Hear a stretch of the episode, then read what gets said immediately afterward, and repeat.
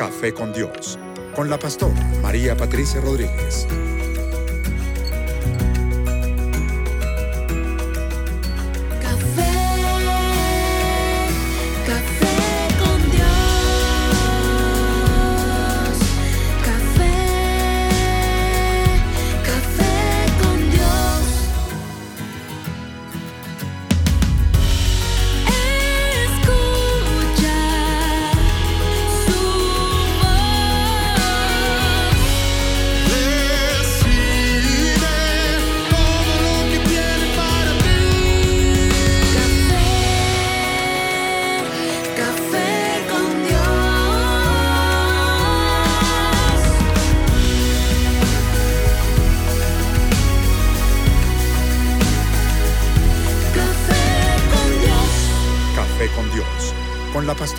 María Patricia Rodríguez. Buenos días.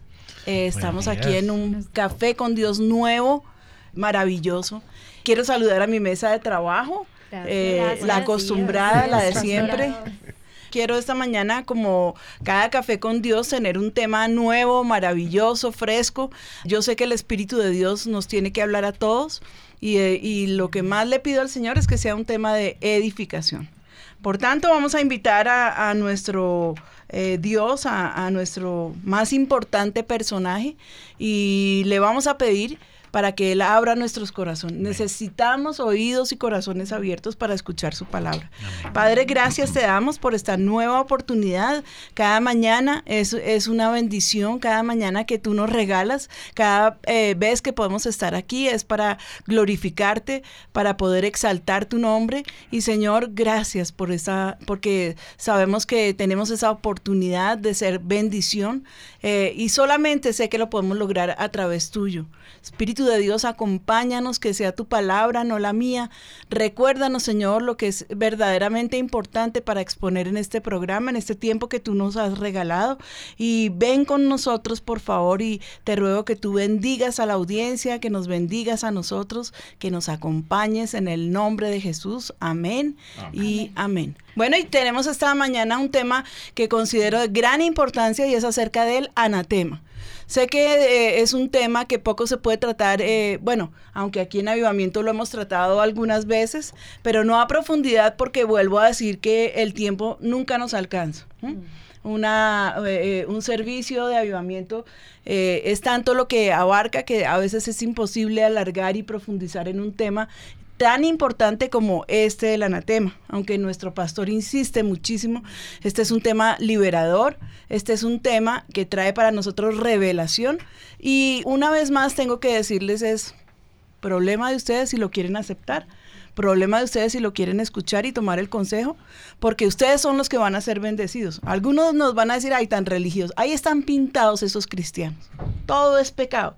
No, yo te voy a decir lo que la palabra anatema significa y lo que a nivel personal va a traer el, el anatema a tu casa, a tu vida, a tu familia, a tus herederos. Me parece que no podemos dejarlo así como algo que, bueno, pues ellos verán si, no, yo te voy a abrir los ojos y tú verás si obedeces o no. Pero luego tú no puedes culpar a Dios, porque a mí sí que me enfurece que la gente comete las faltas que comete, se les advierte, pero se les dice y luego culpan a Dios. Ah, es que a mí Dios nunca me oye, es que ahí está pintado, es que el niño se cayó entre el bote de la basura y preciso ese día lo la sacaron temprano y el niño iba ahí. Bueno, soy como dramática. Uy, qué película. Pero así es. Pero eso es parte de lo que trae el anatema, desgracia. Eso es lo que trae, desgracia. ¿Y qué pasa? Que nosotros sencillamente eh, nos levantamos contra Dios, pero porque nunca nos levantamos contra nosotros mismos. Entonces hoy prendamos las alarmas. Hoy, digámosle a todos los oyentes, prende tus alarmas porque este es un programa para sacar fuera de tu casa a tu peor enemigo que se llama Diablo y Satanás. Amén. Entonces aquí tenemos eh, una declaración bíblica que me parece supremamente importante y que tenemos que tenerla en cuenta porque este es el verdadero significado del anatema según Dios y según su palabra. Anatema, según vi, también lo volvieron para esas ofrendas votivas y para los dioses y para todo eso. eso, pero se sale de contexto para el cristiano. Para nosotros, la primera vez que aparece la palabra anatema está en Levíticos 27, 29, que dice, ninguna persona separada como anatema podrá ser rescatada, indefectiblemente ha de ser, ha de ser muerto. O sea, una persona, no eran solamente las cosas, sino las personas que también eran tenidas como anatema, entonces eh, estaban separadas para muerte. Y eso pues era considerada, esa persona era considerada como que ya tenía que salir del campamento, no podía estar entre ellos, era, era maldita, porque eso es anatema, es algo maldito, es algo que destruye. Bueno, dice en la Biblia la palabra anatema aparece en un total de 21 veces. En la última ocasión que la palabra anatema, eh, anatema aparece es en las escrituras, en la carta a los Gálatas 1.9, cuando Pablo explica que si alguno predica un evangelio diferente, sea anatema. Anatema. O sea que las personas, no solamente las cosas, las personas también son anatema. Pero me gusta muchísimo, muchísimo este, este que está, esta definición que está en Deuteronomio, en el capítulo 7, versículo 26, que dice, y no traerás casa, cosa abominable a tu casa, para que no seas anatema. Del todo la aborrecerás y la abominarás, porque es anatema. Entonces lo que yo quiero que entendamos esta mañana es muy fácil. Que si tú llevas el anatema a tu casa, que si la tradición en tu casa es muy profunda porque pues es que eh, hay gente que se aferra a las herencias de tradición y entonces pues no, pues es que esto me lo trajo mi abuelita, eh, eh, fue un- eh, ungido con agua bendita por el Papa eh, Pío 23, ¿sí? Bueno, no quiero ofender a nadie, por favor. Quiero solamente que me, que me lo entiendan. Y entonces eh, le trajeron eh, eh, una virgen de, de- de- de- no sé cuántos metros o una medallita. Y no se puede desprender porque se la trajo su bisabuela ungida desde Roma. Pero si es anatema, no solamente eh, estás haciendo anatema a tu casa, sino que tú eres anatema. Tú te conviertes en una persona maldita. Tremendo. En una persona que Dios no puede acercarse porque está maldita. Entonces, si una, si una medallita o una tradición o una herencia se me van a atravesar en el camino para estorbar la salvación de mi casa, por eso les dije al principio, yo les predico y ustedes apliquen. Si no me quieren eh, hacer caso, no se quejen. Pero es que eh, hay maldiciones que por herencia eh, traen hasta cuatro y cinco y hay otras que hasta diez generaciones Dios maldijo y entre ellas la idolatría. ¿Mm? La más grave de ellas es la idolatría. Dios se ofende que nosotros queramos meterlo a Él, que es el, el creador del cielo y de la tierra que nos habla audiblemente, que nos creó, que nos ama, que lo, que lo queramos meter en, en- en- un muñequito así, que nos arrodillemos ante ese muñeco y le supliquemos. Dios se ofende, ¿cómo no se va a ofender?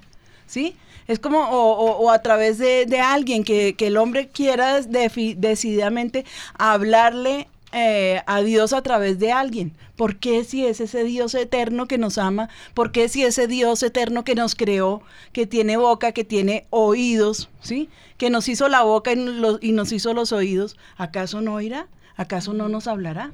¿Mm? Entonces es Ana, para Dios sencillamente la idolatría no cabe en su cabeza y e Israel fue castigado vez tras vez tras vez cada vez que recurrió a la idolatría para ofenderlo, porque no lo hacían sino para ofenderlo. Entonces a mí esta, esta definición me cabe como anillo al dedo, no para mí, porque yo hace mucho tiempo que voté el anatema y me costó caro. Me costó caro porque hubo persecución y represalias.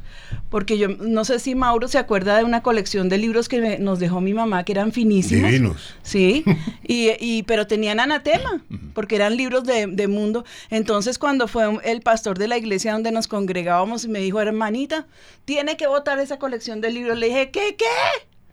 No, Dios mío, esa es una herencia. Eran los Agui- era de la edición Aguilar. Yo me acuerdo de Eran finísimos. Sí, exacto. Eran los premios Nobel de, de literatura. Me dijo, pero son anatema. Entonces él se fue y, y Ricardo me dijo, saquémoslo. Le dije, a usted no le costaron ni un peso y toque uno para que vea. Pero luego yo entendí, yo dije, porque yo voy a ser necia, porque yo me voy a quedar obstinadamente agarrada y aferrada a algo que sencillamente trae maldición a mi casa. Y estábamos en una situación verdaderamente difícil. Mi nevera era súper gomela, nada que ver. Uno abría la puerta y no había nada entre esa nevera. La despensa estaba igual. Entonces yo dije, yo, ¿por qué me voy a quedar aquí agarrada de cosas que están trayendo maldición a mi casa, a mis hijos, a mis generaciones? Eh, estábamos recién convertidos, obviamente, no fue fácil, no fue una determinación fácil, pero yo dije, Señor, por ti y, y en convicción a lo que tú me estás hablando, y saqué y boté toda esa colección y los libros pequeñitos, por si acaso ustedes los buscan alguna vez, tampoco existen, yo también los boté, ¿no? Boté, salí y saqué y boté. Miren, hasta hasta me acuerdo de, la- de las es- esas cositas que le daban a uno en la primera comunión. Ah, Sí. sí. Es el último que re- exacto, el, el último recuerdo que tengo de mi papá porque él murió al mes de mi primera de haber hecho mi primera comunión porque éramos católicos.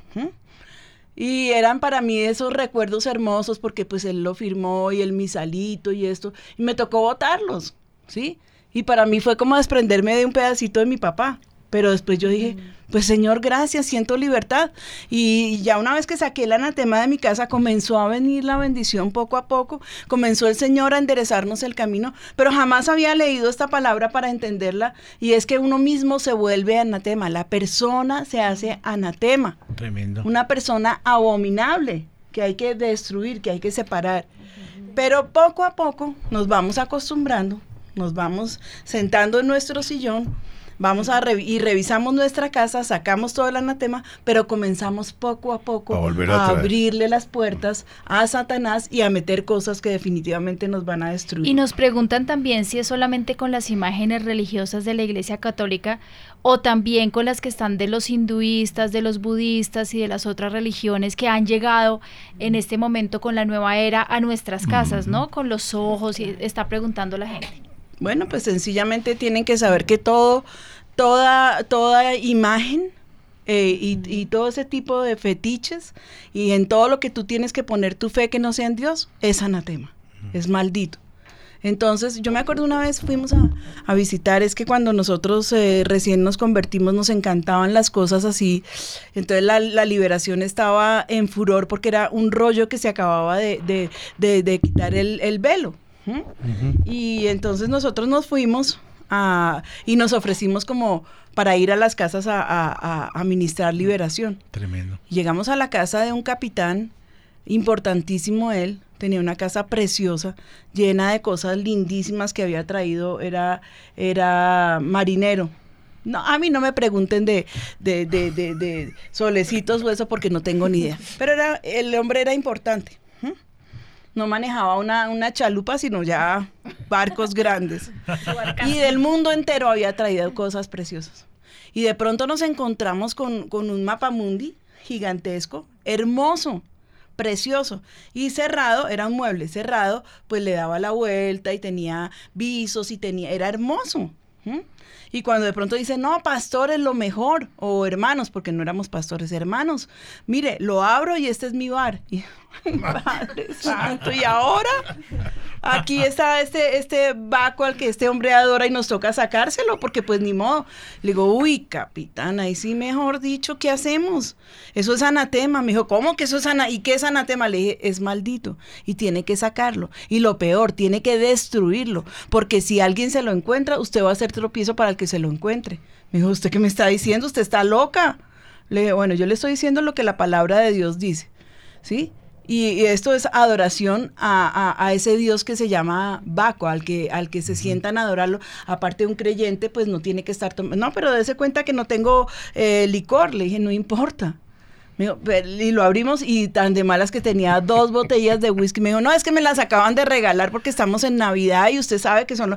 Le dije, perdóneme, capitán, yo solamente le digo lo que yo siento que tiene que hacer y usted tome su decisión. Entonces se quedó furioso y dijo, bueno, sigamos, sigamos por favor. Y entonces miramos otras cositas y yo ya dije, pues ya con esa, ¿cómo le digo de este desnudo? ¿Ah? Pero también le dije, perdóneme capitán, pero sus hijos están siendo eh, sujetados a este espíritu de, adulterio y de pornografía, porque la palabra de Dios dice, le dice al, hombre que no necesita eh, caer en el pecado de, de adulterio, de fornicación, pero con solo ver a una mujer y desearla, y usted se la pone ahí a sus hijos. ¿Usted qué cree que, que están recibiendo ellos de esa imagen?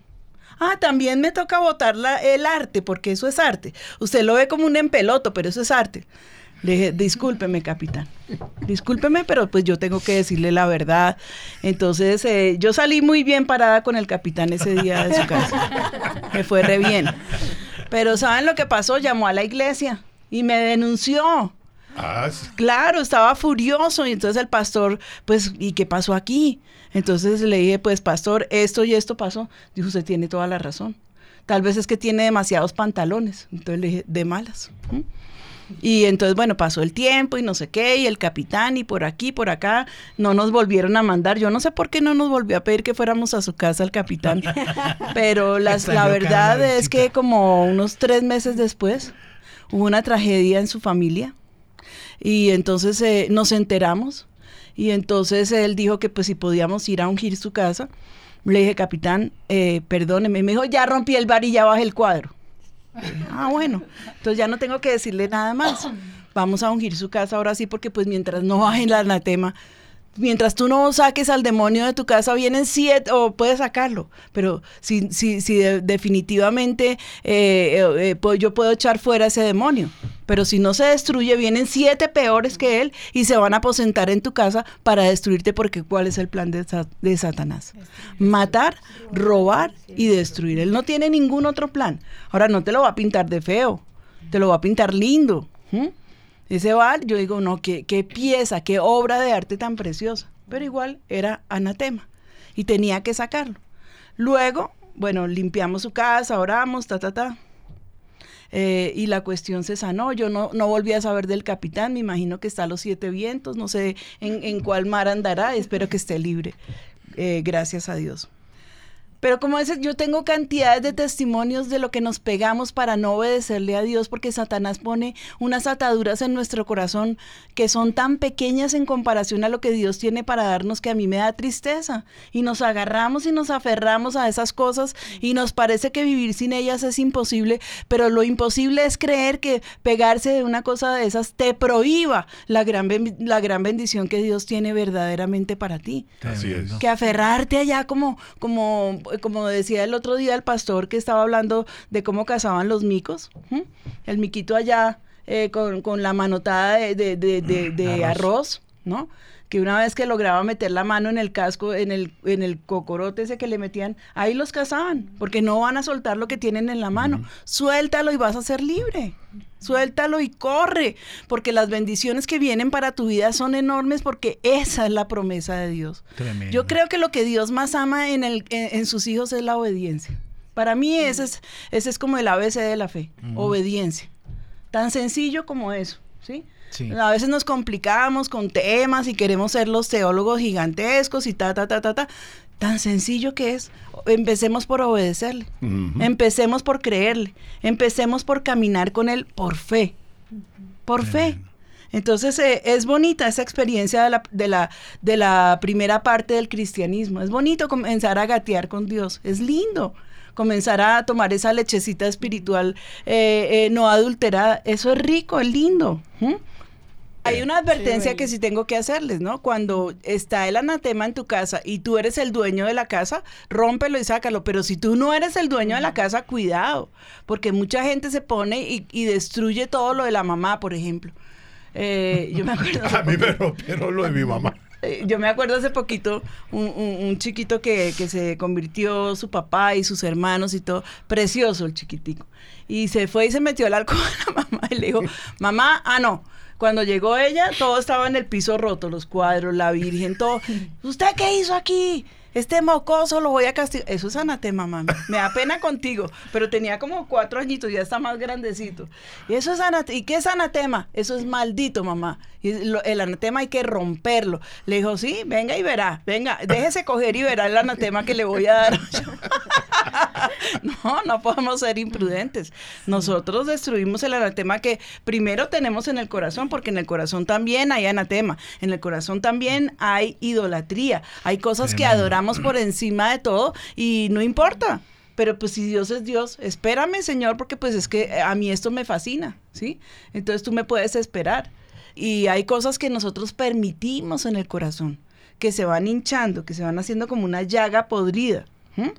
Y, y lo permitimos. Y nos quedamos ahí felices. Danielita. Pastora, es que ahorita están saliendo muchos casos y es, digamos, nos dicen, pastora, si viene unos amigos, familiares, o si en mi caso yo vivo con mi mamá o con mi papá que no son creyentes y ellos tienen la Virgen o mantienen ritos, o nos decía una señora, yo tuve este fin de semana pasado una familia que hace meditación, yoga, esas personas en mi casa o esas cosas que digamos mi mamá tiene y que tenemos que convivir juntos y hacen que mis bendiciones sean trabadas por No. ese tema. No, porque son de ellos. Ella lo único que tiene es que con amor advertirles que eso es anatema, pero no las puede tocar. Eh, si tiene edad para huir, que huya, más bien que se vaya, ¿no? Pero, pero no puede tocar las cosas que no le pertenecen, no lo puede hacer. Eh, allá sus papás, eh, si ellos quieren permitir ese tipo de cosas y sus prácticas, eh, pero eh, ella no tiene que hacerse partícipe. Ella no tiene por qué compartir con ellos ese tipo de cosas que sabe que son, a- son eh, malditas y que son eh, para el Señor, que son malas, pero no puede tocar lo que no le pertenece. Justamente lo estaba diciendo ahorita. ¿Mm? Pero yo quiero escuchar qué nos están Sí. diciendo, Julianita. Pastor, al enterarnos de este tema, por la mañana hicimos una encuesta a través de redes sociales. Ay, qué bueno. De si sabían qué era el significado de anatema, donde un 40% dijo que no tenían ni la menor idea de qué se trataba. Entonces todos están comentando qué bendición, pastora, porque era un tema que no teníamos conocimiento, del cual no teníamos conocimiento y saben que ya no van a seguir ciegos. También les preguntamos que si sentían si alguna vez que de pronto recientemente no tenían éxito en sus batallas o no podían vencer. Y el 97% escribió que sí. Entonces, porque saben que tiene que ver con este tema de anatema. Nos están enviando todos como sus ejemplos para saber, pastora, si son anatema o no. No sé si desea, pastora, que lea algunos. Coméntame algunos. Pregunta a Silvia que ella, por ejemplo, tenía muchas cosas de oro, de idolatría. ¿Silvia tiene apellido? Sí, Ah. sí, sí, sí, Rivera, sí, señora. Ah, bueno, bueno. Pregunta Silvia Rivera y dice que, por ejemplo, budas de oro en su familia, ¿los puede derretir No. y hacer algo más? No. Eso es bien importante. Qué bueno que tocas ese punto porque el anatema se debe destruir completamente. O sea, de nada nos sirve porque eso ya fue consagrado para un dios, ¿sí? Para y, y, el material con que se hizo fue consagrado para un miren miren miren nomás lo que lo que tuvo que hacer eh, eh, eh, Dios mío cabeza Moisés baja del monte, se encuentra con que han hecho este becerro de oro, de oro. Un becerro gigantesco, lindísimo, precioso. Eh, como tú no venías, nos quedamos sin Dios. Entonces el pueblo, pues todos tan queridos, se quitaron sus aretes, que aparte de todos los aretes para Dios, para el hombre, son anatema. Aparte de todo, para que me escuchen los muchachos, ¿no? Ah, porque esto es- era para los amalecitas, era un pueblo maldito. Entonces se habían quitado sus aretes tan chirriaditos ellos y sus joyas que habían traído de Egipto y todas sus eh, bellezas y habían hecho con eso el becerro para adorarlo, porque ese- de ahora en adelante ese iba a ser su Dios. ¿Y qué hizo, Moi- eh, qué hizo Moisés? Lo derritió y se los hizo tomar. Chévere, rico. Un, sa- un- un- o sea, yo pienso un coctelito suave, chévere. Entra, entra con una ricura porque imagínense en oro. ¿Mm? Nada, es para destrucción total. Mira que ese fue un caso que nos ocurrió. Está una familia muy importante, el- el- un abogado de verdad de renombre. Eh, nosotros viajábamos a, a, a, Villavicencio. a Villavicencio. Gracias, Mauro.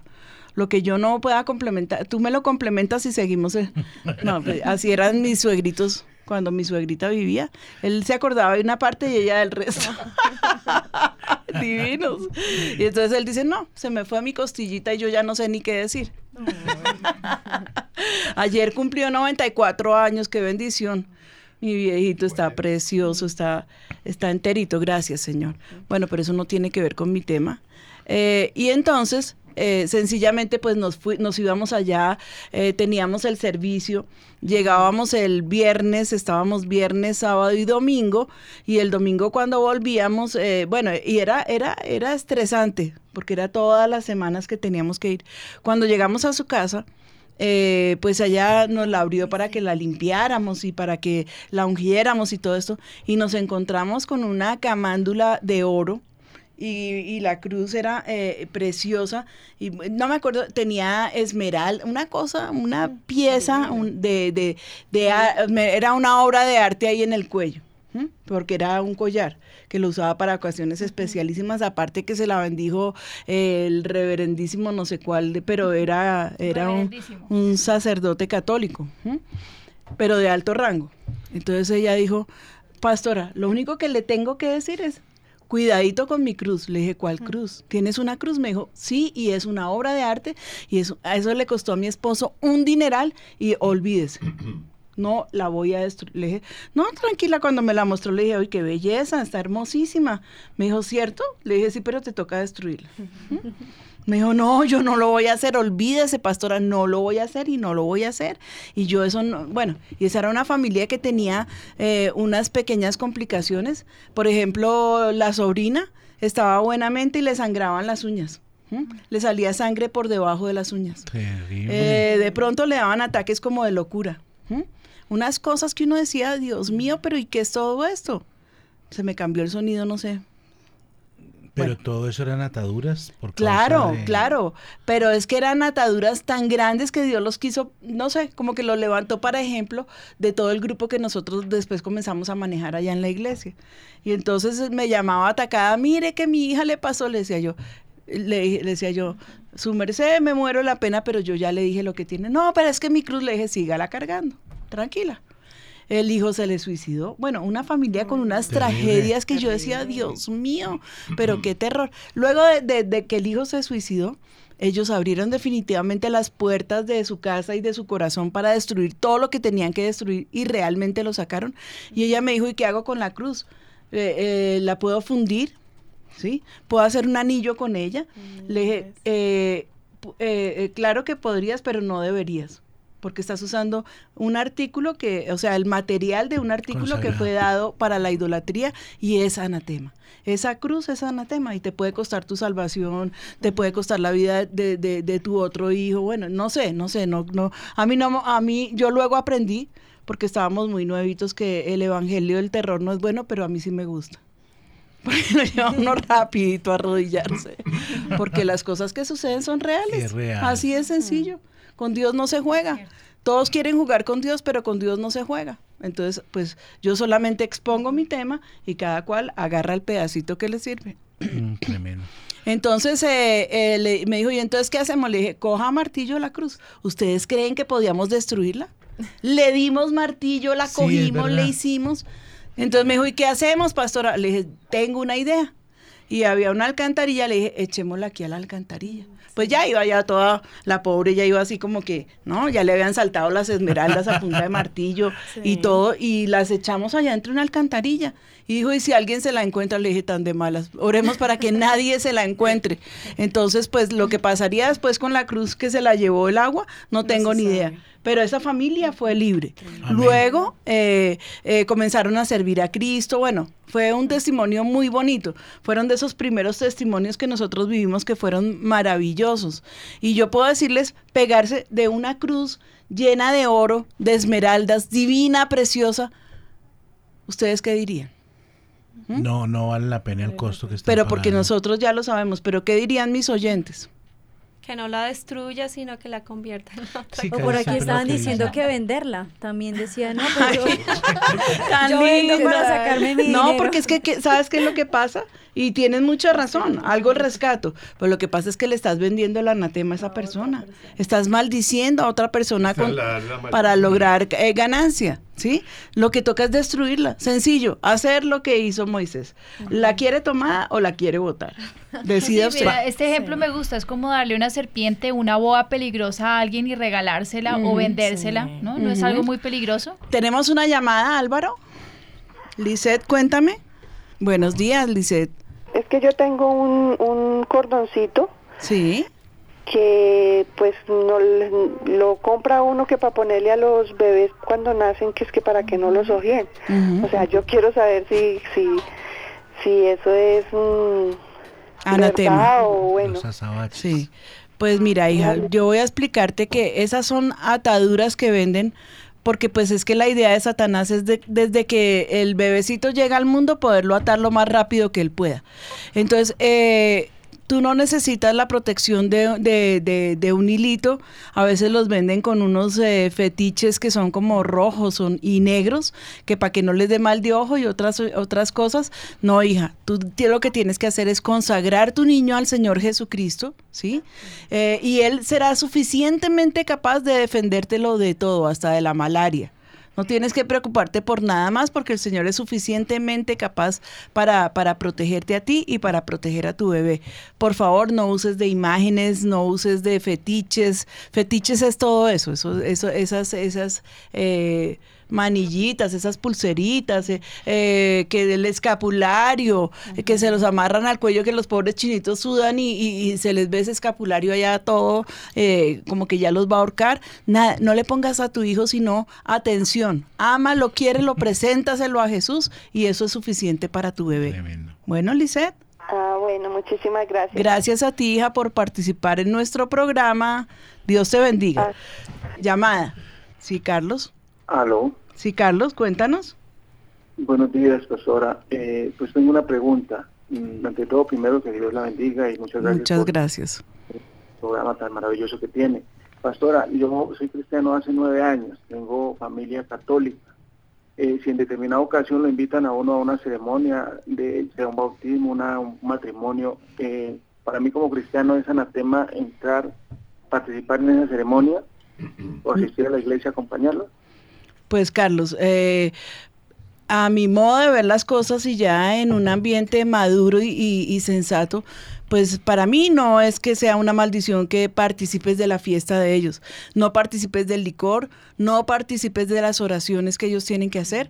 En la iglesia guarda un lugar de respeto, ah, si quieres, hasta atrás, donde no sientan que estás rechazándolos porque tú no estás aceptando el culto que ellos están llevando en ese momento y eh, no estás aceptando eh, lo- los rezos a los ídolos. Eso no tienes que aceptarlo, cúbrete con la sangre de Jesús y participa, ¿sí?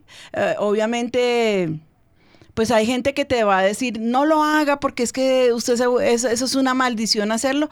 No, no, yo no soy de ese pensamiento. Yo, yo di muy buen, mucho y muy buen testimonio a mi familia asistiendo a sus reuniones. Nos escarnecían, se burlaban de nosotros. Ay, ahí llegaron los santos, ahí llegaron los benditos, los que se, se bañan con agüita bendita. Y yo decía, pues gloria a Dios, gracias hermanos. Ay, llegaron los pastorcitos y yo les decía, sí, así necesitamos profetas, profetícenos, por favor, gracias. Ah, y tenía uno que soportar el escarnio, pero al final del tiempo, pues hoy eh, eh, muchos de ellos están con nosotros y otros tantos siempre nos dicen, oiga, eh, rece por mí que usted tiene ayuda allá arriba, porque se ha dado un testimonio gigantesco y ya hoy en día hay un respeto porque pues el mismo, el mismo ministerio habla por nosotros, ya, ya es como complicado tener que hablar nosotros por nosotros mismos pero está muy, muy buena la pregunta y yo considero que la familia merece que nosotros los acompañemos. Por ejemplo, cuando muere un familiar y es católico y obviamente le van a hacer su misa. Yo asisto, yo los acompaño al funeral, eh, yo me duelo con ellos, yo los abrazo, yo lloro con ellos. Si hay que hacer una ofrenda floral, soy feliz en hacerlo. Voy a la iglesia con ellos, me quedo en la parte de atrás, no participo de, de, de, pues, eh, de la misa, ¿sí? Pero estoy ahí con ellos y les muestro que a mí no me importa eh, cuál es su creencia. Y de todas maneras los acompaño. Si hay un matrimonio, eh, bueno, es que a mí ya no me invitan. ya no me invitan porque saben que yo no voy a ninguna parte porque no tengo tiempo. Pero para todos los que me están oyendo, tenemos que tomar una postura amorosa y no religiosa, ¿sí? Y mucho cuidado, tampoco te vayas a hacer el, el cristino, ¿no? Te pegues una resbaladita ahí en una copita y dos y tres, y luego me eches a mí la culpa y digas, no, cuando usted habló del anatema, usted dijo que podíamos, no. No, yo no te estoy mandando a, que a hacer nada que no tengas que hacer. ¿Ok? Y lo que es sacrificado a los ídolos, si tú ves que, que, que se oró por esos alimentos, pues la palabra en eso es muy clara, ¿no? Dice que para no ser tropiezo a los débiles, para no ser tropiezo a los débiles, pues entonces eh, eh, eh, es preferible que no comas de lo que se sacrificó, o sea que si van a hacer una, un riego por allá con la comida, una cosa rara, pues no participes de eso. Si puedes con mucho disimulo, ¿m? no, es que estoy como malito, me gustaría más bien un arrocito, algo sencillito, ¿no? Pero igual, gracias por llamar, gracias por preguntar, porque aparte de todo, le estás dando eh, claridad a muchas personas que tan- tal vez tendrán la misma duda. Eh, ¿Tenemos otra llamada? Gracias, Carlos. Bueno, entonces yo quiero también, eh, eh, eh, a partir de, de que estamos hablando de este tema, de el anatema, pero yo sé que aquí van a volver a los oyentes a llamarme y a decir, si ve, pastora, que si yo participo con mi papá y mi mamá que, que- que usan el anatema, yo también estoy maldito. Ah, pero yo quiero que veamos que estamos en ese en este año de las, de la, de las conquistas, de... eh, ¿cómo- cómo? Portentosas. De las cosas de las cosas, portentosas. porte- eso es una conquista, las cosas portentosas, eh, que fue una promesa que Dios nos dio en parque, que la creemos, eh, ¿sí se acuerdan? Sí, señora. Es que hasta nos montamos en un por avión y ah, por favor, hasta salimos allí y nos botamos en paracaídas para poderles mostrar el regalo que Dios les tenía y nadie nos agradeció. Pero era portentoso el regalo, ¿o no? Sí. Gigantesco, gigantesco. Entonces, ¿qué pasa? Uno sale a la conquista y medio que va subiendo y trepando y tenga. Y se, y se escurre, se cae y, y viene todo ese, ese descenso doloroso porque uno dice, no, pues no lo alcancé. Y vuelve y vez, ay, arranca y sí, viene otro, otra persona, otra palabra, otra oración, eh, otro voto que se hizo en el altar que te animó y le crees a Dios y subes y, y vas ya llegando y tenga. Y te devuelves otra vez y te vuelves a caer y te escurres. Y entonces te paras delante de Dios. eh, miremos la conquista. Cuando, cuando Josué entra en la conquista allí en Jericó. Y entonces eh, resulta que, que se va feliz eh, y comienzan a perder una guerra. Y comienzan a perder la otra guerra. Entonces él se va con el pueblo y se bota a los pies de Dios y le dice, Señor, ¿qué pasa? Le dice, ¿y tú para qué te arrodillas delante de mí? Ve y revisa el campamento porque hay anatema. ¿Sí? Dios los había mandado a conquistar. Ellos hicieron esa primera conquista. Y resulta que, eh, eh, perdónenme un momentico, voy a buscar el nombre, Acán, ¿sí? Acán se enamoró de un manto babilónico, de unos lingotes de oro, unas monedas de plata y se las lleva porque él mismo declara, es que yo las codicié en mi corazón. Sí. Y yo dije, ¿cómo las voy a dejar? Dios les dio la orden que el oro y la plata que encontraran eran para él, ¿sí? Era para santificarlo a él.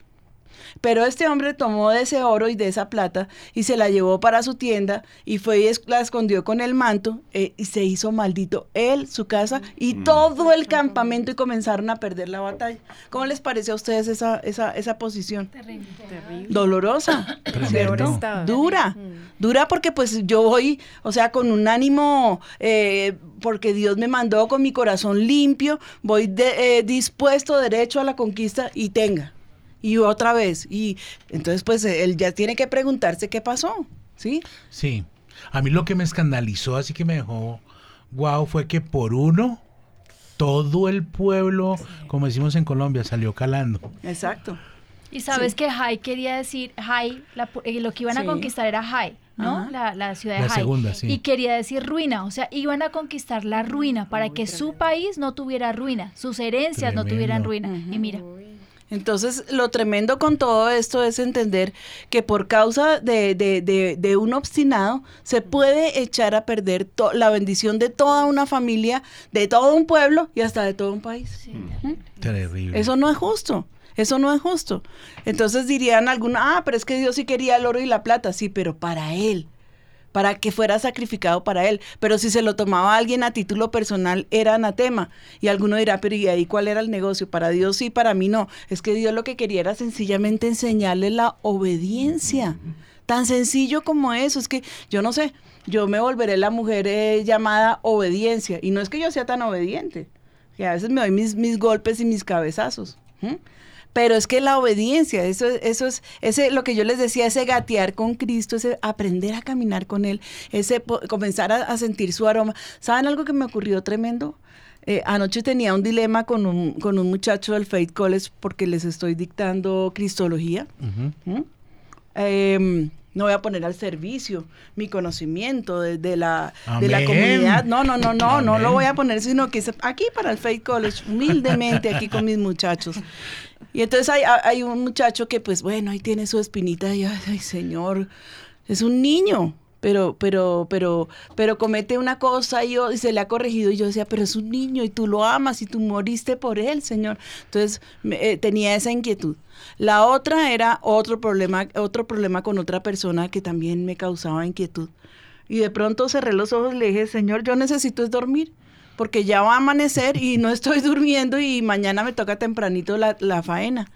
¿Sabes lo que me pasó? Sentí el olor de Cristo.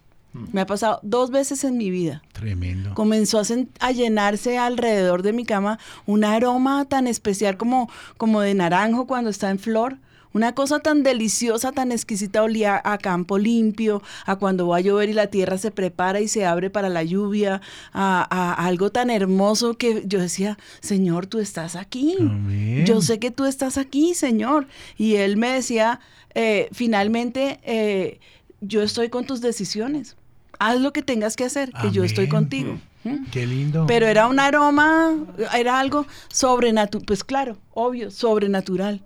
Pero entonces yo dije, Señor, hay que aprender a gatear detrás de ti. Y cuando comenzó a pasar el olor, entonces comencé a gatear detrás a, ver, a ver hasta dónde, hasta dónde llegaba su aroma, ¿no? Era ese momento y hasta ahí, hasta ahí llegó su aroma. ¿m? Pero fue tan maravilloso que yo decía, Señor, gracias, yo no me merezco eh, que estas cosas me pasen y eh, en tu misericordia me quieres bendecir con tu aroma. Es que la- el aroma de Cristo no es, no es un aroma como de, como de nardo, no, como lo, como lo, lo quiere pintar cada cual, no. Para mí fue ese, a- e- ese aroma de naranjos en flor. No sé si, si, si conoces el aroma que entras a un naranjal y que ya Sí. comienza a florecer y que ya van a comenzar a salir la- la- las naranjas y que se abre la tierra porque viene esa lluvia para acabarlo de regar y que, y que pueda florecer. Fue tan hermoso y yo decía, gracias Señor Jesús, porque a mí no me huele al lirio de los campos, a, a mí me huele a naranja, pero eres tú Señor, es, es- es tu aroma. ¿Cómo me llega el, el aroma de una naranja, de ese campo de naranjas a mi cama? Imposible. No, el Señor estaba allí. Gloria Se presentó, eh, se me presentó como un naranjal. Me dijo, haz lo que tengas que hacer, que yo estoy contigo. Pero bueno, eh, ¿dónde íbamos? Ah, En la destrucción, en la destrucción de toda una nación, de toda una conquista, porque ellos habían recibido la orden de ya entrar a la, a la tierra prometida y por culpa de uno solo estaban recibiendo todo este, este castigo, estaban muriendo, estaban cayéndose allá a pedazos, eh, porque acá han decidido tomar del anatema, guardarlo y esconderlo, y, es- y había afectado a, todo, a toda la nación y a todo el pueblo. Entonces, lo que yo quiero eh, eh, saber es que, lo que yo quiero que entiendas es que Dios solamente necesita de un corazón obediente. Dios necesita.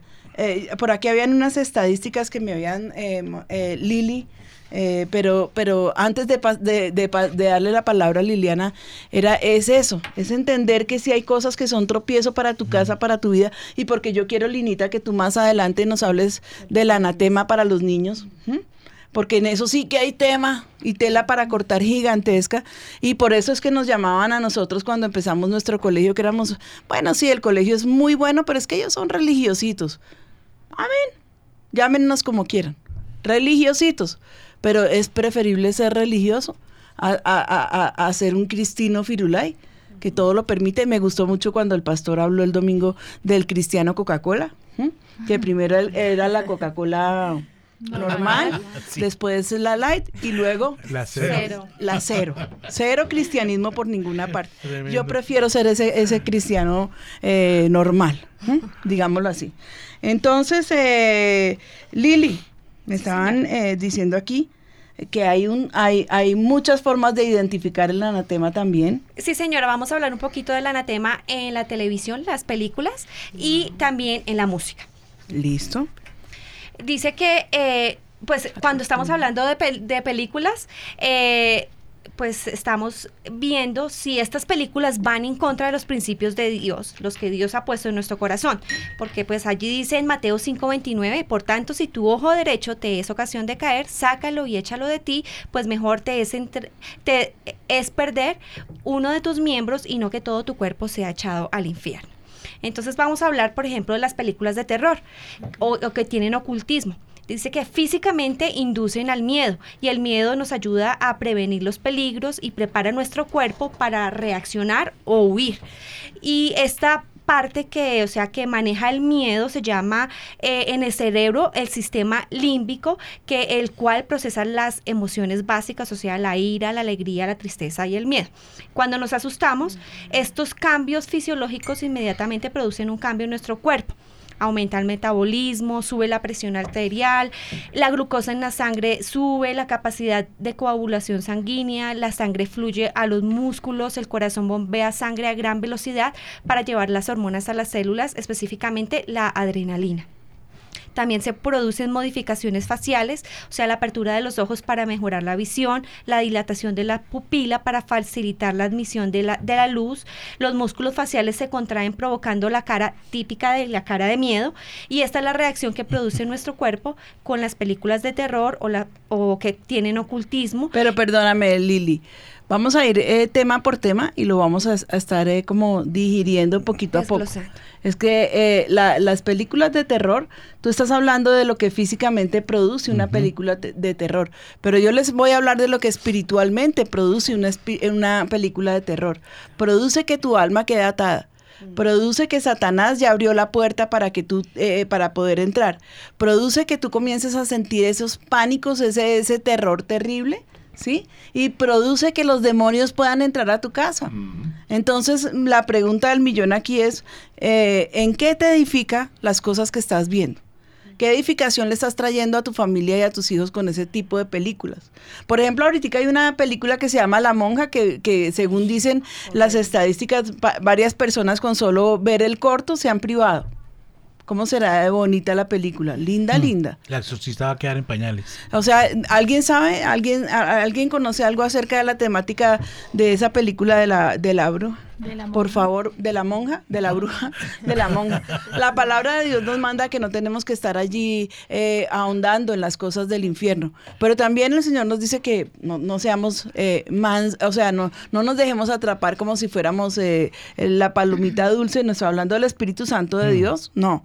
Pero tenemos no solamente que ser mansos, sino que también tenemos que ser eh, astutos, Astutos. como serpientes y mansos como palomas, pero ser astutos. Y yo sí me paro en la puerta y Satanás no entra a mi casa porque no entra y menos porque yo le abra la puerta con una película de terror. Yo tengo un testimonio acerca de una película de terror que estábamos viendo antes de convertir. Bueno, está- estábamos ahí como en esa en esa tibieza espiritual entre cigarrillo, trago y vamos a- a- al servicio, ¿no?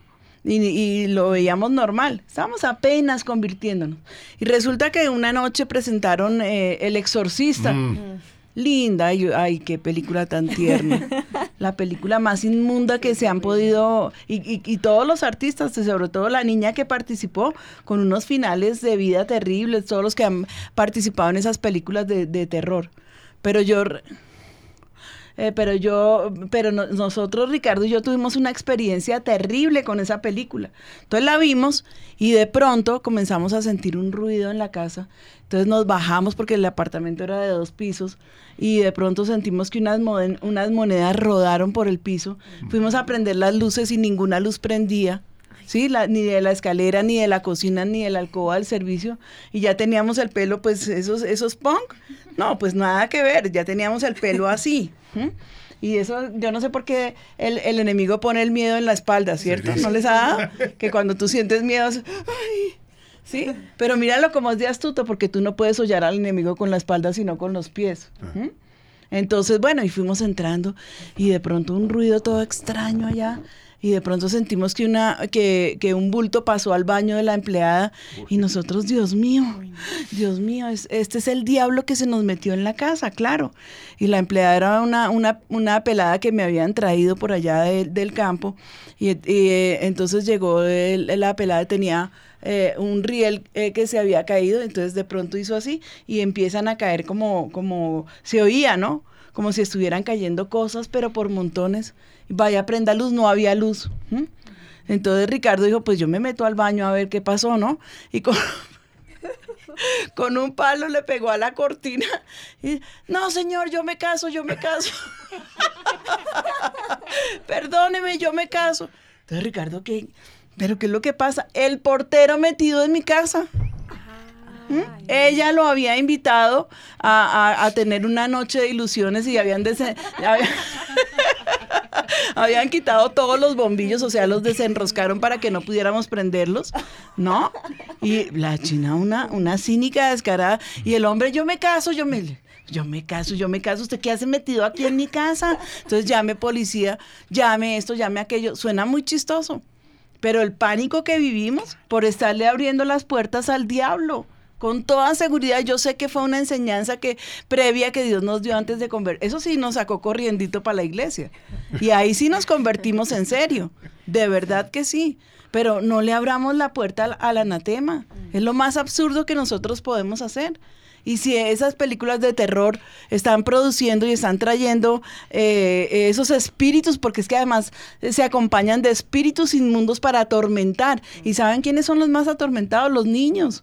Porque luego ese espíritu queda por ahí suelto y los niños comienzan a ser atormentados. Entonces cuando uno va, no, que es que mi hijo no duerme, que es que mi chiquito mire, que es que no sé qué, que hace pataletas a la medianoche, que no sé qué, ¿qué, qué, qué películas les están dejando ver? ¿O qué películas ven ustedes que los niños no pueden ver? Las ven cuando ya se acuestan, pero el espíritu queda rondando por ahí, ¿sí? Entonces toca ir, ungir la casa, enseñarles, por favor. No le abran la puerta a Satanás porque él no es como el Señor. El Señor es un caballero. Él golpea a la puerta y, pregunta si acaso queremos cenar con él, si acaso queremos abrirle la puerta. Satanás, ábrele así. Te tranca con el pie y te abre el portón de par en par y comienza a enviar toda su legión de demonios para destruir. Ya tenemos la, la, la de, de la monja la explicación diabólica. Así es, pastora. Bueno, aquí tengo la sinopsis de esta película que salió hace poco. La monja, cuando una joven monja en una abadía de clausura en Rumania se suicida, un sacerdote con un pasado poseído y una novicia a punto de tomar sus votos son enviados por el Vaticano para investigar. Juntos descubren el profano secreto de la orden, arriesgando no solo sus propias vidas, sino su fe y hasta sus almas se enfrentan a una fuerza maléfica en forma de monja demoníaca, en una abadía que se convierte en un campo de batalla de horror entre los vivos y los condenados. Y estaba leyendo que esta película logró el mejor debut, un mejor debut que incluso la película El Conjuro, con 53.5 millones de dólares en Estados Unidos y en Canadá el primer fin de semana que se estrenó.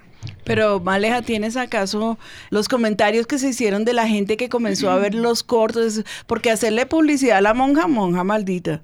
O sea, fuera, en el nombre de Jesús fuera. Pero, pero los comentarios que se hicieron acerca de las personas que con solo ver los cortos quedaron desmayadas, es que yo lo escuché. Por favor, búsquenme esa parte. Yo le puedo comentar algo de Linda Blair, que fue la protagonista del Exorcista. Sí. A los 18 años, en el 77, la arrestan por posesión de, cocaína y anfetaminas. De ahí quedó encasillada en ese tipo de papeles, ya no le daban en otra cosa. Y Sobre eh, todo porque doblaba la cabeza lindo, eso sí yo. Sí, como diría Guillermito, espeluznante. pastora- Después de eso, dice que en el 80 ap- reaparece, pero para aparecer desnuda en Playboy. Y nunca más tuvo papeles importantes protagónicos en ningún otro Pero tipo su de- vida fue terrible, su vida fue terrible. eh, y, y otro que hizo lo los Juegos Diabólicos, eh, se suicidó, o sea, son personajes que han interpretado esos papeles, pero que no les ha ido ni cinco bien. Cuéntame mi vida. Sí, aquí dice que YouTube, el portal de videos más grande del mundo, tuvo que retirar el trailer de la monja, solo seis segundos, pero sale gritando, bueno, acá la imagen es horrible, No por me la sensibilidades, y dice que fueron solo seis segundos, pero la, la aparecía la monja demoníaca gritando a la cámara, pero las personas quedaron traumatizadas, y los usuarios y los padres han protestado en las redes sociales por el shock que les ha causado a sus hijos ver esta secuencia. Imagínense. Seis segundos. Seis segundos. Con solo seis segundos, la puerta que se le abre a Satanás es impresionantemente grande y peligrosa. Entonces, ¿a qué jugamos? Yo solamente les estoy exponiendo lo que hemos, el- miren, son portales públicos. Yo no me lo estoy inventando, ¿sí? Aquí está la palabra de Dios viva y eficaz. Yo no me lo estoy inventando. Nada que yo traigo al programa es un caprichito de esos modernos y que, ay, venga, yo me quiero aquí sacar el, eh, eh, Guinness Record de la, de la mejor, eh, del mejor programa de radio de Colombia. No, para nada. Yo solamente estoy aquí porque Dios me llamó y mi único deseo es abrirles los ojos para que tengan una vida abundante como Dios quiere que la tengamos y una vida en bendición. Lili, continuemos. Eh, también están las películas con contenido sexual explícito. Dice que Pablo eh, nos indica que debemos huir de toda fornicación y al ver este tipo de películas nos estamos exponiendo a un contenido que va a atar nuestras vidas y pues con problemas sexuales. Pero ¿qué pasa en nuestro cuerpo con esta clase de películas? Dice que un equipo de investigadores eh, en el Instituto Max Planck en Berlín ha realizado un estudio para averiguar el impacto en el cerebro de la estimulación continua del centro del placer mediante el exceso de contenido sexual explícito. El trabajo ha sido publicado en la revista JAMA. Eh, para el experimento, los científicos contactaron a 64 hombres saludables entre 21 y 45 años, a los que le, le pidieron que respondieran un cuestionario sobre el tiempo que dedicaban a ver videos sexuales, cuya res- cuyo resultado dio un promedio de cuatro horas semanales. Además, realizaron una serie de tomografías computarizadas del cerebro para medir su volumen y observar la reacción, del mismo ante las imágenes sexuales que se les presentaba en el estudio. Los resultados del experimento revelaron que cuanta más cantina- cantidad de contenido sexual veían los participantes, más disminuía el cuerpo estriado del cerebro, o sea, eh, la, masa, la masa gris se va disminuyendo. Esto es una, una pequeña estructura nerviosa justo debajo de la corteza cerebral. De la misma forma, cuanto más contenido sexual explícito observan, más se deterioran las conexiones entre el cuerpo estriado y la corteza prefrontal, la zona del cerebro encargada del comportamiento y de tomar decisiones. Por lo tanto, los investigadores concluyen que cuanto más contenido sexual se, se observa, más se reduce la materia gris en determinadas partes del cerebro, así como también se produce una reducción en su actividad sexual, eh, perdón, cerebral. Así que no deben ser expuestos a todo contenido sexual explícito en las películas, ya que repercute tanto en nuestro cuerpo físicamente como en nuestro espíritu y pues dañando el diseño original que Dios creó. También tenemos, eh, eh, hablando un poco de las películas de violencia, eh, que ya pues son extremas o en, lo- en la televisión o en los videojuegos, también hicieron experimentos y un estudio, una investigación en el Instituto Nacional de Salud con 22 jóvenes entre 14 y 17 años a quienes se mostraron varios fragmentos violentos y mostró que estas escenas produ- parecen insensibilizar la respuesta del cerebro. Según el doctor Grafman, quien dirigió el estudio, esto parece hacer a la agresión más aceptable, o sea, la, ya les parecía normal en los adolescentes. Los efectos de las imágenes violentas en los niños y jóvenes es un tema que ha sido debatido desde los primeros días de la televisión. Eh, dice que eh, también invol- involucraron una recopilación de 60 escenas violentas de video, la mayoría de los cuales montra- mostraba pleitos callejeros, peleas, eh, y la violencia fue clasificada como baja, leve o moderada, y no Amén. había escenas de violencia extrema. Los, científicos midieron diversas formas de respuesta y se dieron cuenta que cada vez, o sea, les parecía más normal las escenas de, de de violencia. violencia.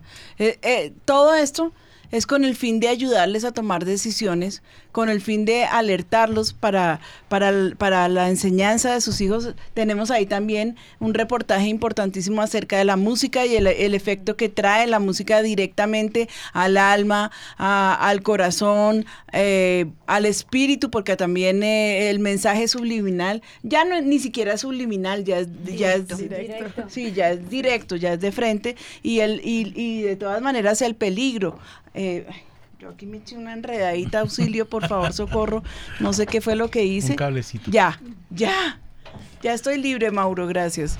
Eh, Y bueno, pero es que como el tema es, es demasiado extenso y no quiero dejar por fuera a los niños y todos los peligros que conlleva eh, la cantidad de anatema que el, eh, eh, el enemigo ha creado para destruir a nuestros niños.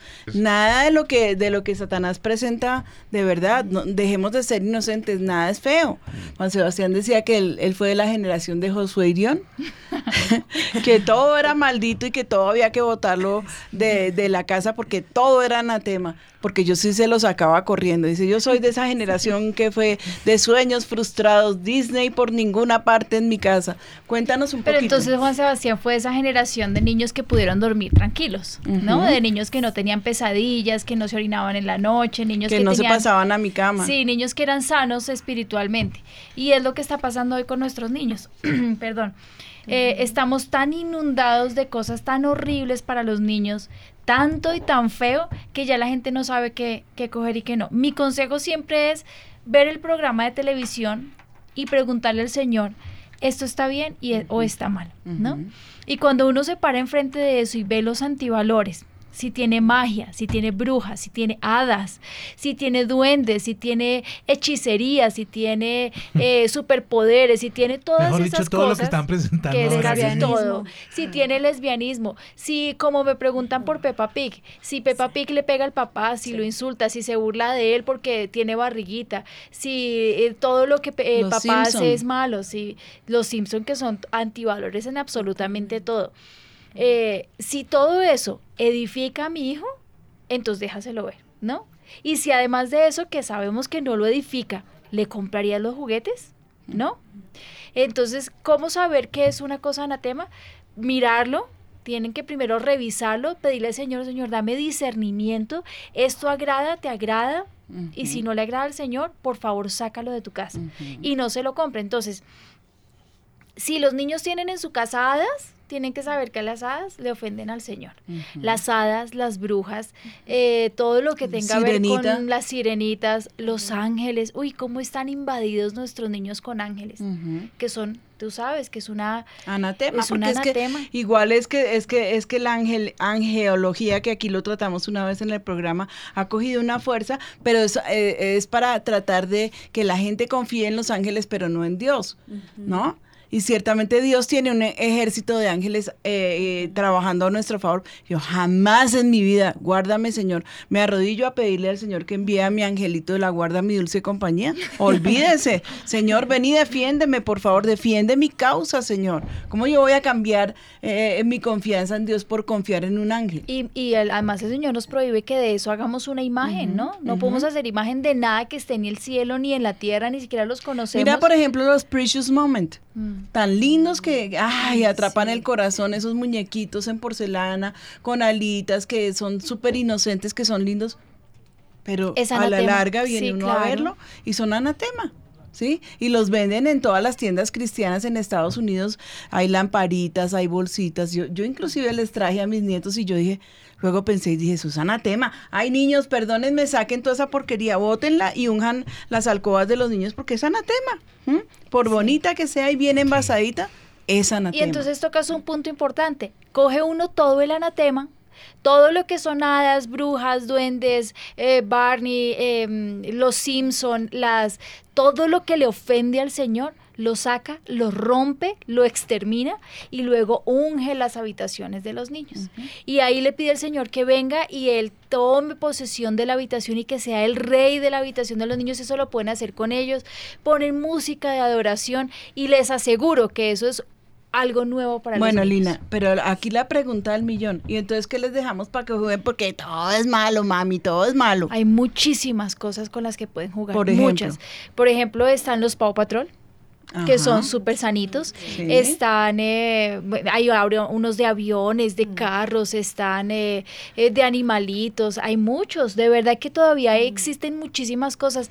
Y sabes una cosa, cuando uno no em, pone a los niños enfrente del televisor para que vean anatema, no tienen por qué contaminarse ni se enamoran de esas cosas inmundas. Entonces, el problema no es de los niños, el problema es nuestro. Amén. Si yo nunca pongo al niño, a, si yo, yo nunca puse a mi hijo a ver Peppa Pig, Peppa Pig está invadiendo el mercado con loncheras, maletas, eh, platos, cuadernos, pero como yo nunca lo expuse a ver eso porque yo lo vi un día, me pareció que sus antivalores no le iban a aportar nada a mi hijo. Pero perdóname, Linita, ¿no es ese muñeco el que fue inspirado en un pene? Perdón. Sí, ese ¿no? fue. Porque creo que ahí está la inspiración Ese de es Peppa, Peppa Pig, Pig. ¿no? Es que detrás de, de- de- de cada muñequito graciosito que va cogiendo fuerza y fama, hay tanta inmundicia mandada por Satanás. Aparte que la, la, la, la muy cerdita es toda antivalores, ¿no? Sí, irreverente. Sí, sí. Entonces, eh, eh, eh, ella fue, eh, eh, la ilustración fue hecha eh, a- al- al ilustrador, o sea, él, él se pudo eh, imaginar fue un pene y a través de eso fue que creó a Peppa Pig. Terrible, ¿Mm? ¿no? Imagínate. Entonces, como si uno no los pone enfrente del televisor, pues no se van a enamorar de eso. Entonces, cuando ven las maletas, cuando ven las cosas, pues ni ni, ni fu ni fa. O seguramente sí, pero tú le dices, "Mm, mm". Quieto, nene. Mira que nos está diciendo Álvaro que eh, Disney acaba de sacar su primer contenido homosexual abierto, una serie, sí, que aparece ya un niño. donde dos niños son homosexuales, terrible. Y, y Pastora Lina, aquí digamos el tema controversial a través de WhatsApp y con respecto a los niños es el tema de los superhéroes. Todos los papás preguntando, bueno, y el tema de los superhéroes, si es bueno, es malo, se los tengo que permitir, no se los tengo que permitir. Pues yo lo que hice con mis hijos es antes de los 15 años yo no les permití nada de eso. O sea, yo en mi casa nunca, sí hubo una época en que eh, tuvieron, em, no sé, Thor y los superhéroes que llegaron, las películas y todo eso, yo hice un barrido un día y dije no. ¿Por qué? Porque el niño no tiene la capacidad de entender que es más importante Jesús y su poder que los superpoderes de los superhéroes. Y como yo no quería poner en conflicto a mis hijos, pues los saqué de mi casa. Hoy mi hijo de 18 años, él entiende que el poder de Jesús es su Señor, su Salvador, y lo puede con todo, pero mi hijo de 4 años no puede con eso. Entonces, hasta que Ezequiel no cumpla los 18 años, pues yo no le voy a comprar ningún superhéroe porque él no lo entiende, no hay qué? capacidad para Ay, eso. cuéntanos por favor lo que pasó con Ezequiel y su perfume. Ay, sí. Ay, eso fue lo más lindo que yo he escuchado esta semana. Le enseñé a Ezequiel, le conté la historia de María, la mujer que se fue a donde Jesús y compró un perfume costosísimo. Y ella quería eh, darle al Señor un regalo muy importante y enjuagó sus cabellos con el perfume costosísimo. Y Ezequiel le pareció precioso. Yo le dije, pero es que Ezequiel, él, ella vendió todo lo que tenía para comprar ese perfume. Y bueno, eh, es el sábado, el domingo le dije, Ezequiel, tráeme por favor tu perfume que nos vamos para la iglesia. No, mami, no se puede porque mi perfume yo se lo voy a, a poner a Jesús en los pies. Pero mami, me alcanza mi pelo para poderle lavar el cabello a Jesús. Miren lo que es enseñarle valores a un niño. Sí, amén. Que él tiene su corazoncito tierno, abierto, que no está contaminado de basura. A mí me pareció que la cosa más linda que él entendiera con eso, que lo mejor que él tiene es para Jesús, pero el pelo no le alcanzaba, esa era la lucha que tenía. Ay, problema no era qué el perfume. belleza. Sí. Y me pregunta, no mami, mi perfume también es muy costoso para podérselo poner a Jesús. Ay, qué lindo mi bebé. Entonces, yo pienso que si no exponemos a nuestros niños ante el mundo, no los vamos a contaminar. ¿Qué Amén. necesidad tenemos de comprarle una hada? No, yo no creo. Yo creo que el niño puede tener, jugar con un osito que de la misma forma que con un hada, ¿no? Porque su imaginación sigue siendo la misma y no tenemos por qué contaminarlo. Ni las hadas, ni los duendes, ni ninguna cosa de esas tiene por qué contaminar nuestra familia, nuestra casa y nuestros niños. Yo tuve hace unos días, me trajeron unas niñas de Los Ángeles, eh, porque las niñas tenían sueños terribles. Y yo les preguntaba a las niñas, pero ¿por qué? ¿Qué cosas tienen en la casa? Y me dijeron, no, pues nosotras solamente tenemos las princesitas de Disney. Y me quedé pensando, entré a internet porque yo no estaba muy familiarizada con eso y me di cuenta que de- son unas niñas, eh, son las mismas princesitas de Disney, pero de la edad de cuatro años pero igual también está la bruja de cuatro años. Y también hay hechizos y también hay maleficios y también hay inmundicia. Entonces yo le mostré eso al papá y le dije, pero ¿por qué permitiste que esto llegara a tu casa si llevas más de 10 años en el Evangelio? Me dijo, realmente no lo sé. Como está invadido el mercado de todo esto Sí. y como todos todo los malo. niños y todos los niños lo tienen, ¿qué tenía de malo unas princesitas cuando yo le digo a mis hijas que son princesas? Es ahí donde tenemos que darnos cuenta cómo nos invade Satanás sin darnos cuenta y se mete por debajo para destruir nuestros niños. Las niñas llevaban más de seis meses sin poder dormir bien. Además, las peleas de ella y las rivalidades se han vuelto incontrolables. El programa muestra rivalidades, peleas y todas estas cosas que las niñas estaban viendo, estaban eh, experimentando en su carácter y eso se cortó quitando el anatema y dejándolas que ya no vean más esos programas. Tenemos a Tania desde Guadalajara, México. Tania, eh, y quieres participar. Buenos días. Hola, pastora, buenos días. Una Masai de México, saludándolos desde acá. Tengo, tengo una pregunta, pastora. Este, bueno, de hecho tenía tres, pero mientras esperaba ya me respondieron dos. ya nada más tengo, tengo una. Eh, eh, pastora, yo estoy aprendiendo ahora esto que se me hace, este, pues muy de Dios, porque Dios creó obviamente todas las frutas, las verduras y los vegetales, y estoy aprendiendo a fermentarlas eh, para porque son probióticos, crean probióticos y son buenos para el intestino, etcétera. El punto es que cuando empezó el programa y usted comentaba que había ido, ah, recién se había usted convertido a hacer liberaciones a casas que, la mandaban o la invitaban, eh, comentó lo del capitán este y su barco fabuloso, que era un anatema horroroso, a fin de cuentas, pero que tenía... Era un no, bar. No un bar, y era un bar, ¿no? Sí. Este, nosotros no consumimos alcohol como tal, de nosotros ir y comprar brandies, whiskies o estas cosas, pero ahora con esto de la fermentación, fermenté unas uvas y se hizo una hidromiel o un vino muy joven, muy, la verdad es que está sabroso, es muy dulce, es muy joven. Y Me, me mandas para yo decirte si es sabroso o no.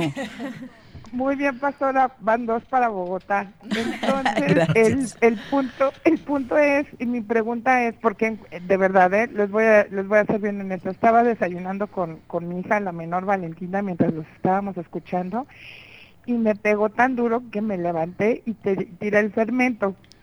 Lo tiré y dije, no, pues es que no está correcto que se lo estemos consumiendo, porque pues si nos echamos de repente un, un vasito y nos lo comemos con un quesito y un jamón, pero me pegó muy duro, pastor, entonces quiero saber si de verdad es un anatema el que yo esté fermentando esos vinos, este, o, qué, porque sí me entró como culpa.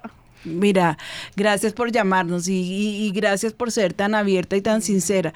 Aquí la pregunta tendría que ser qué grado de fermentación tienen y si sentiste algún mareíto así como ya fuera lo normal, como que te saca del lugar, ¿no? Ah, porque no tengo idea hasta qué grado de fermentación se lo permites llegar, pero yo pienso que es, es algo eh, casero, natural.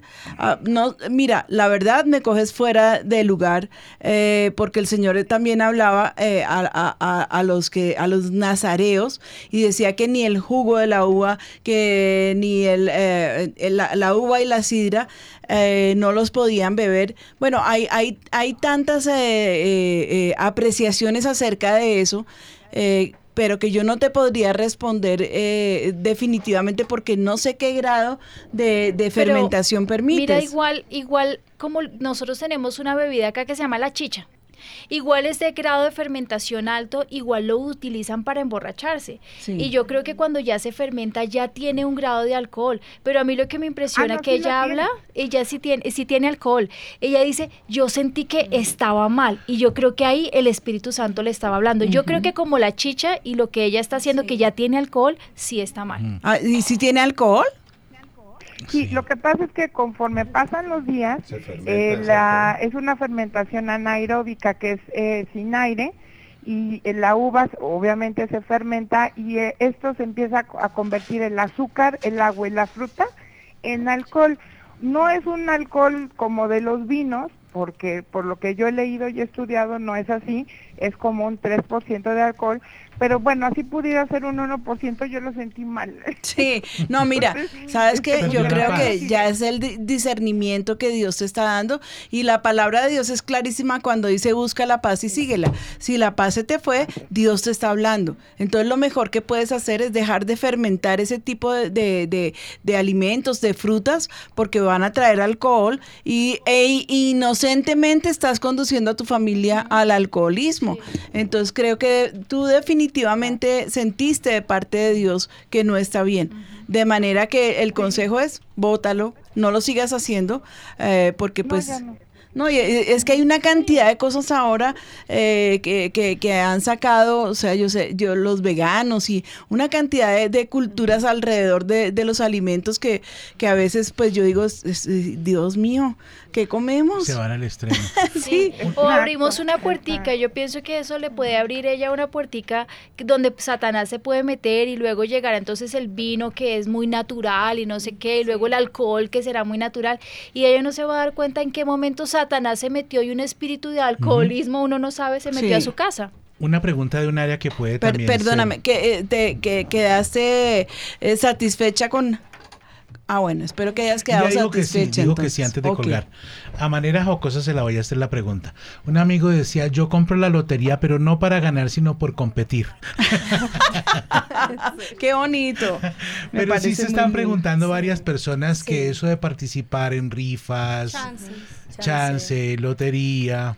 ¿Cómo se llama eso? Sortilegio. Entonces, ¿podemos participar de esto? No. No. Porque entonces es, es sencillísimo. Chance, lotería, el baloto, ¿sí? Eh, estás poniendo tu confianza en, en, en eso, eh, en ese tipo de cosas, pero no estás poniendo tu confianza en Dios. Aparte, eh, eh, a mí me parece que las cosas por sus frutos, ¿no?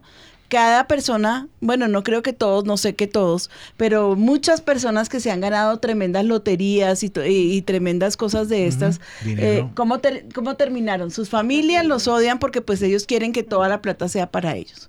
Acaban eh, eh, en, en una miseria peor de la que comenzaron, eh, se les vienen eh, el gobierno con todos sus impuestos, también vienen eh, la gente amiga de lo ajeno, los roban, los atracan, los secuestran, bueno, y les ocurren una cantidad de cosas porque no están preparados para recibir, o sea, por los frutos, ¿no? Para recibir una fortuna gigantesca de ninguna parte que no la estaban esperando, que no se la merecían tampoco, bueno, merecer, eh, yo no sé si cabe esa palabra y quitémosla, pero de todas maneras me parece, no me parece, estoy totalmente segura que es, ya Dios está hablando en contra de eso. Entonces, no puedes venir aquí, ay Señor, bendice mi baloto, porque el Señor no te lo va a bendecir porque ya te lo está prohibiendo. Ay Señor, bendice mi lotería, no te la va a bendecir porque Él no va a bendecir lo que ya, ya Él maldijo.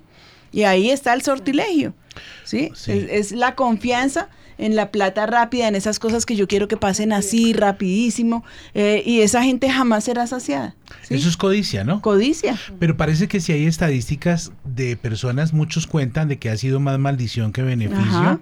Y, y fuera, aparte de las estadísticas, pues los testimonios de las personas. Pastora, de lo que usted estaba diciendo ahorita último, de deseo de codicia, ahí se va pegando otro mal que también surge que puede convertirse en anatema.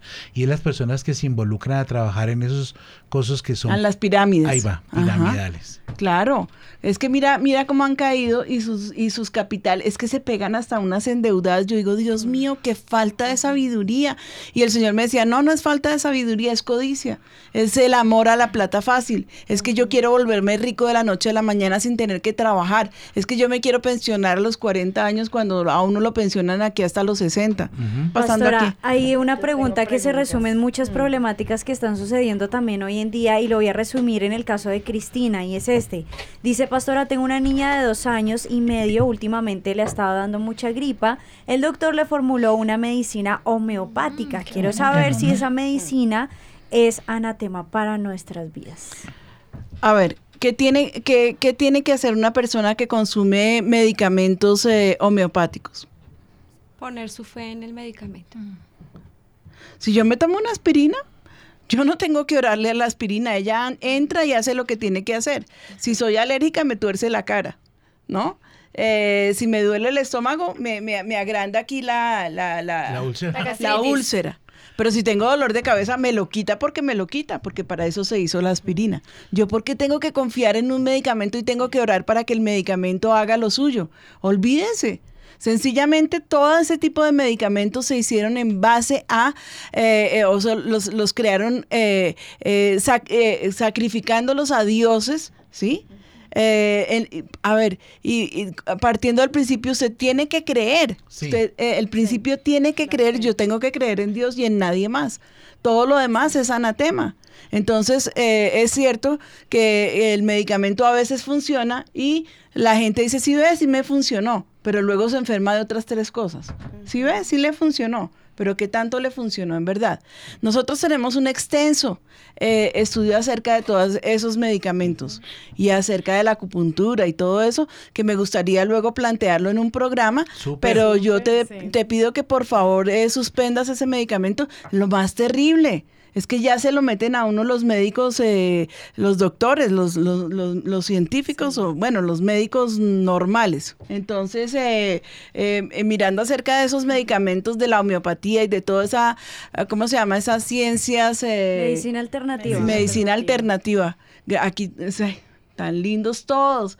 Es que entienden que soy como el abuelito. Yo hablo la mitad y ellos me, me dictan la Pero otra sí mitad. es una, una muy buena pregunta de la gente porque es muy diferente un medicamento que sea naturista o A de esa a uno a uno no, a uno que uno. sea natural, Ajá. ¿no?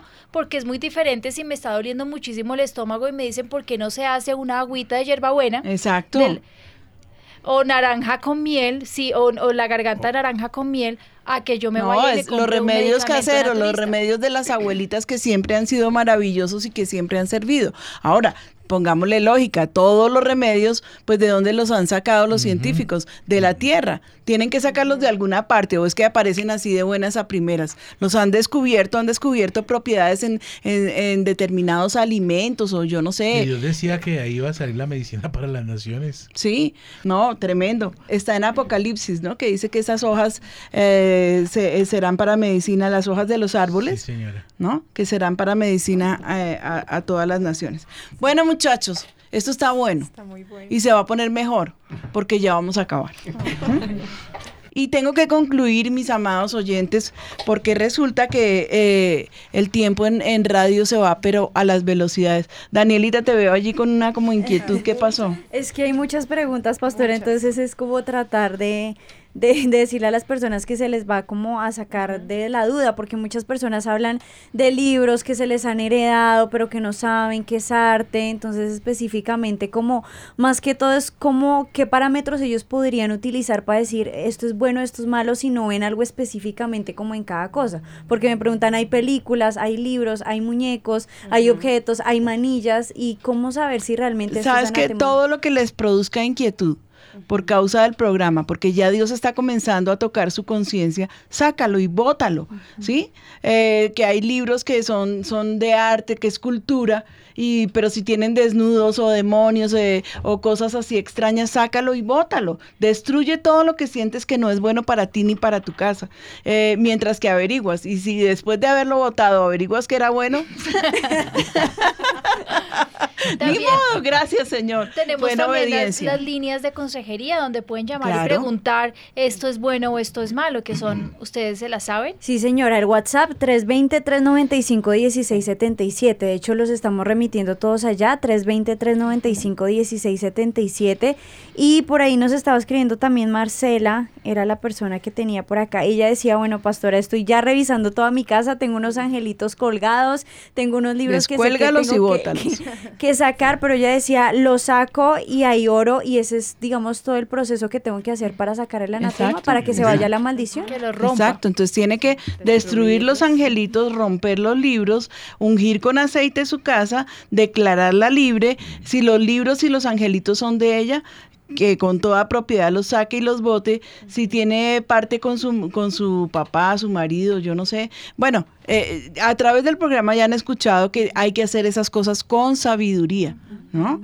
Revisa tu casa, por favor. Revisa tu corazón. Revisa qué cosas has permitido que se, se vayan subiendo. Qué programas de televisión te estás permitiendo, porque pues qué jartera. Hay ratos de ratos donde uno se aburre y que qué más hace. Vayámonos con esta palabra. Dice, porque ya concluyendo, y escuchando todo lo que hemos estado oyendo, y no se pegará a tu mano nada del anatema para que Jehová se aparte del, del ardor de su ira y tenga de ti misericordia, y tenga compasión de ti, y te multiplique como lo juró a tus padres. Deuteronomio 13, 17. Luego vemos, mas si aún nosotros o un ángel del cielo os anunciare otro evangelio diferente al que os hemos anunciado, sea anatema. Gálatas 1.8. El que no amare al Señor Jesucristo sea anatema. El Señor Jesucristo viene, primera de Corintios 16, 22. Y volviendo eh, de nuevo a la historia de Acán, entonces no vayas a permitir que tu familia, que tus sueños, que tus ilusiones, que de pronto hasta tu propia nación tenga que ser apedreada por causa de tu terquedad. Saquemos el anatema. Pero, pues, o sea, no nos vayamos tan lejos. De, hablemos de tu casa. No permitas que tenga que ser llevada hasta el exterminio porque tú eres terco y porque preferiste abrazar el anatema. Sácalo de tu casa, unge tu casa, sigue al Señor. No necesitas fetiches, no necesitas eh, imágenes, no necesitas eh, eh, poner tu confianza en absolutamente nada que no sea Dios. Él es suficientemente capaz. Es que nosotros venimos de una cultura idólatra y necesitamos diosesitos que nos alumbren el camino, pero porque, porque tenemos esa mentalidad idólatra. Despójate por favor de la idolatría, despójate, pídele al Señor que limpie tu corazón y tu mente de la idolatría. Y cree en ese Dios magnífico y maravilloso que es el hacedor de todas las buenas cosas y que es el que nos da todas las buenas dádivas. En Jesucristo el Señor que puso su vida por nosotros, Él fue, es el único mediador que hay entre el cielo y nosotros, entre el Padre y nosotros, es Jesucristo. No necesitamos la mediación ni, ni, de, ni de María, ni de José, ni de Juan, ni de los apóstoles, de nadie, absolutamente de nadie. Los fetiches, bótalos a la caneca. Lo que ya a través del programa has entendido que es anatema, bótalo a la caneca. Y solamente participa de las bendiciones que Dios tiene para ti o participa de las maldiciones que Satanás tiene para ti. Eso sí, el Señor se los dijo desde siempre. Les voy a dar el camino del bien y el camino del mal y ustedes escojan por dónde andar. Yo les digo exactamente lo mismo, aunque yo no soy Dios, por favor, yo no soy nadie. Pero con mi programa lo único que pretendo es abrirte los ojos y que tú decidas. Amén. Entonces vamos a orar. Cierra tus ojos sencillamente. Padre, yo te clamo en esta mañana que tú puedas traer sobre la audiencia eh, la claridad acerca de este tema. Ábrele sus ojos, Señor, y saca de su casa que ellos puedan ser conscientes de lo que es inmundo, lo que han permitido, que aunque les duela y que tienen que sacarlo y han estado en esa lucha porque ya saben que no les trae bendición, que esta sea la mañana donde tomen la decisión de, de- de sacar lo que obstruye el camino para, para la bendición. Señor, yo no quiero ser anatema. Y por consentir el anatema, yo no me quiero convertir en un anatema. Guarda, Señor, nuestras casas, guarda nuestros hijitos, guarda nuestros niños, guarda, Señor, a nuestros jóvenes, guarda los hogares, Señor, por favor, eh, y todo lo que está a nuestro alrededor. Tu iglesia, Señor, tu preciosa iglesia, guárdala, Señor Jesucristo, que podamos ser siempre luz y sal para, para las naciones. Nosotros no queremos perder la sal, no queremos vender nuestros principios, no podemos hacerlo. Señor, no queremos hacerlo, te amamos a ti apasionadamente y no importa el precio que nos toque pagar, aquí estamos. Úsanos, Padre, por favor. Es todo lo que te pedimos. Úsanos.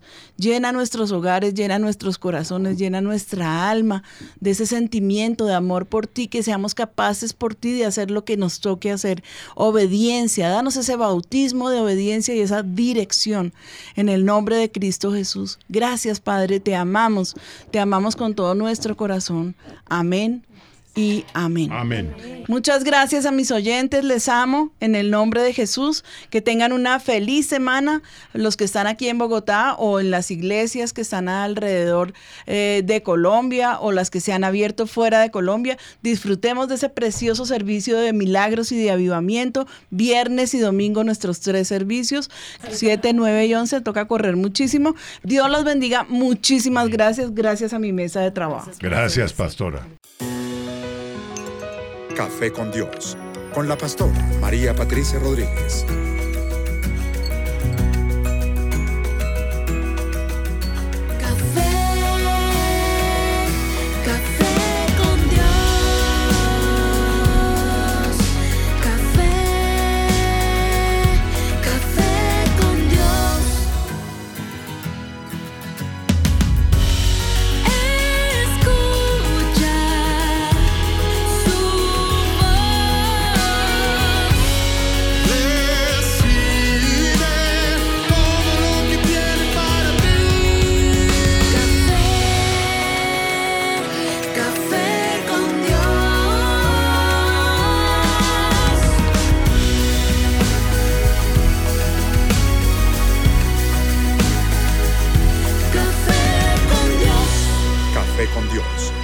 Pastora María Patricia Rodríguez.